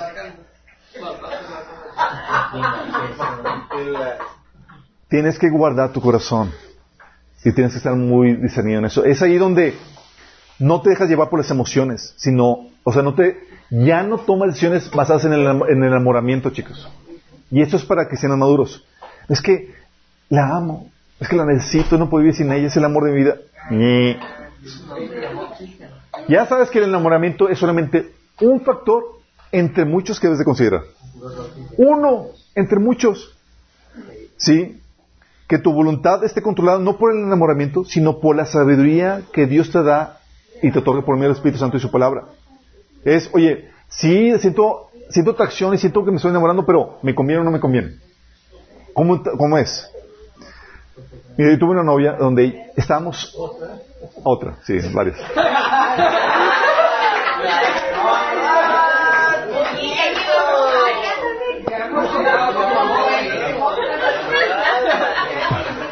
¡Ay, chiquito! Oye, y esta novia era noviazgo a distancia. Y no sé si los que sepan, en los noviazgos a distancia, a distancia tienden a ser, tienden a ser muy intensos porque emocionalmente cuando se ven, es, o sea, eh, sientes que, que, que, o sea, que te desvives con la chica y con la chica, o sea, es como que no quieres separarte y es, sí. Y cuando estás lejos sientes que te mueres sin ella y demás, o sea, emocionalmente los noviazgos a distancia son muy, muy intensos emocionalmente. Ambos, pues. Sí. Oye, entonces a pesar de que nos amamos y nos queríamos mucho, teníamos la cualidad de que éramos sumamente racionales y no nos dejamos controlar por las emociones. ¿Y sabes lo que hicimos? Porque empezamos a tener ciertas fricciones, pero, nos, pero queríamos estar juntos. ¿Has tocado esas relaciones donde hay fricciones, pero, pero se aman y, y sienten ese, ese enamoramiento y no quieres vivir sin ella y todo demás? Bueno, a pesar de eso, nos sentamos y dijimos, a ver, y nos leímos la cartilla unos otros. Y mira, yo soy así, así y así. O sea, la ley de chicas. ¿Puedes vivir con una persona así como yo? No. Y a pesar de que nos amábamos, tomamos la decisión de separarnos. A pesar de, lo fuerte que sentíamos. Porque sabíamos que no éramos el uno para el otro. Porque sabíamos que no nos conveníamos, que nos íbamos a boicotear. Porque ya no nos dejábamos controlar por la emoción, sino que ahora estábamos aplicando sabiduría a lo que sentíamos. Ya no nos dejamos llevar por las emociones, sino ahora que utilizábamos el criterio. ¿Vamos entendiendo, chicos? Porque sobre toda cosa guardada, guarda tu corazón, porque hermano la vida. Pero yo tengo una duda. Pero entonces para aplicar esa sabiduría tienes que entrar primero en la relación. El noviazgo sirve para eso. Sirve para evaluar a la persona, pero no entras ciego. Sí, y no entras asumiendo que, es la- que, que- que es- va a ser la persona con la cual te vas a casar, aunque por, por más fuerte que sientas sentimientos por, por esa persona. Es, entras y con lupa, a ver, ¿tiene lo que se requiere para conseguir esa relación? Sí. O sea, pero estando en la relación. Estando, no, si ves que hay malas señales desde antes, Ah, a volar, sí. ¿Qué te pasó, no? La otra, la, otra, chicos, la otra problemática, lidia correctamente, en cuestión del enamoramiento, lidia correctamente con la soledad y con la necesidad de intimidad, de intimidad. Todos tenemos la necesidad de, de sentirnos amados y, ser- y- y- y de amar a alguien, chicos. Y la soledad duele. ¿Sí les ha tocado que duele emocionalmente? De que es que a los que no les ha pasado, eventualmente puede ser que suceda, que pase con eso. Pero tienes que aprender a no usar muletillas. Muchos resuelven la soledad con novio, con masturbación, con sexo, con pornografía. para suplir esa necesidad de, de intimidad. No caigas en eso. Aprende a desarrollar tu intimidad con Dios primero. Por eso tus tiempos devocionales son vitales. ¿Se acuerdan el caso que les platiqué de donde yo me sent- donde una chica me había votado? Otra. Esta, esta ni llegó a ser novia. Oye. Oye, pues ella me mandó a volar, pum. Y yo estaba emocionado porque ella me había dado señales luz verde en muchos aspectos para acercarme y demás. Pero al final como que se retractó y me mandó a volar y estaba de toda triste y demás con la soledad de que Señor, cuando va a venir la esposa, la mujer que tienes para mí. Yo tenía unos 20 años, Iban todavía faltaban 12 años más para... No, tenía 18, todavía faltaban 14 años más para casarme. No vi. Sí, pero de esas que sientes que vas a, que, el drama. Y en eso el Señor me da una visión donde estaba la copa y estaba pidiendo que me, que, que me llenara la, la copa, era un vaso, una, una taza, perdón, y tenía la etiqueta novia. Yo, Señor, quiero mi novia, necesito la, necesito, la, mujer que tú tienes para mí ahora, Señor, la soledad y toda la cosa. El Señor quita la etiqueta y era, decía Dios, yo, ah. y era de que yo quería llenarme con una necesidad que no era realmente mi necesidad, mi necesidad era llenarme de Dios. Y todo lo que hice esa tarde, puse mis mejores eh, playlists de alabanza y de adoración y me metí en intimidad con Dios. Y me llené de Él. Y se me fue esa, ese vacío, esa, esa soledad. Porque realmente, déjame decirte, Dios satisface mejor que cualquier banquete, que cualquier relación, que cualquier novio, que cualquier novia. Pero como no estás acostumbrado a experimentar ese banquete, y como estamos habitados a suplir nuestras necesidades emocionales con cosas y con relaciones, acudimos a lo, eso. Por lo que Dios hace, nos quiere destetar de este mundo, para que aprendamos a depender emocionalmente de Él. Aprender por eso a desarrollar una tu relación con Dios, esa intimidad con Él, aunque estés casado. Sí, porque si tú dependes emocionalmente, enteramente de tu, de tu pareja, se va a convertir en la persona más horrible porque no va a poder satisfacerte. Jamás ni una persona va a poder satisfacer el vacío que hay en tu corazón. Algo que también te va a ayudar es integrarte a la familia de Dios. Te va a enseñar a amar y a ser amado. Eso va a ayudar a contrastar la soledad que tienes. Tu intimidad con Dios y la familia de Dios. Y por último, en cuestión del momento, no peques contra tu prójimo. Sí. Entiende la diferencia y cuando hablo de diferencia estoy hablando de generalidades. Los chicos dan emociones porque su fin es la relación sexual, chicos. Y es el medio en el que lo utilizan para eso. Y las chicas dan la relación sexual porque buscan recibir emociones. ¿Vamos? Y Dios lo hizo así perfectamente, chicos. Por eso en el matrimonio el hombre se tiene que obligar a ser buena onda y demás para poder tener la recompensa sexual en la noche. Y la esposa tiene que dar sexualmente al esposo para tener la recompensa del buen trato con el, con el marido. Se complementan. Y Dios hizo eso así para que podamos aprender a no ser egoístas y a poder fo- enfocarnos en la necesidad de la pareja. Porque si no suplo la necesidad de la pareja, yo no recibo la recompensa. ¿Vamos? Pero tienes que aprender esa diferencia. Pero esa diferencia también te enseña a ser muy cauteloso con eso. Porque si sé que la cuestión sexual, la cuestión física va a despertar a, los chavos, pues cuido la- las pláticas, el lenguaje, los tocamientos, la vestimenta, como mujer la- lo cuidas. Y por ahí los hombres, si sé que las emociones despiertan eso, pues no vas a jugar con el corazón de las chicas, no vas a coquetear, no vas a, a- a- a despertarles el, entusiasmo, ¿sí? No vas a intimar con ellas si no tienes un interés sincero en ellas. ¿Vamos entendiendo? Por eso no debes de pecar con tu- contra tu prójimo. Emocionalmente, no- a los hombres no podemos jugar con las mujeres, despertando las emociones cuando no hay interés en hacerlo. Es eso con lo que el Señor me había dicho cuando comencé mi caminar con eh, Cristo, cuando me advirtió de que no juegues con mis hijas. ¿Por qué? Porque es fácil. Oye, hay interés y demás, y puedes ser atento y demás con ellas y despertar las emociones. Y tú recibes cierta satisfacción de que, ah, pues eh, anda detrás de mí y demás. No se trata de, de satisfacerte emocionalmente con ellas. ¿Hay interés genuino en- en ellas o no? Si no hay, y ves que se despertó la emoción, la emoción mantén la distancia. Muestra, da muestras claras de que no hay interés. Sí. Dices, ah, bueno, es que, digo, si se trata de pecar contra, mi- contra el prójimo, pues yo soy un santito comparado con, con los amigos que tengo. No te compares con alguien, sino con la palabra de Dios. Sí. Los estándares que estamos buscando son los de Dios, no los de este mundo. Y siempre vas a encontrar a alguien peor que tú. Entonces no te sientas aliviado con que, ah, pues yo no, ya, tan siquiera no hago esto o aquello que otras personas sí hacen. No se trata de eso.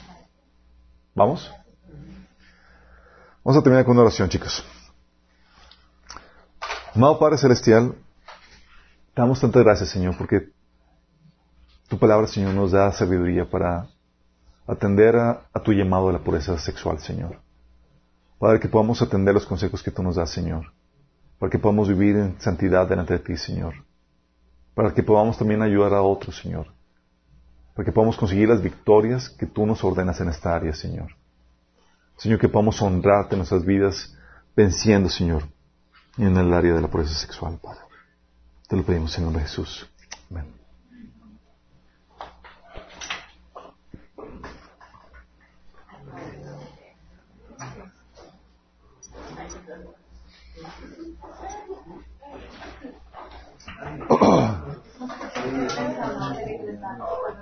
dice.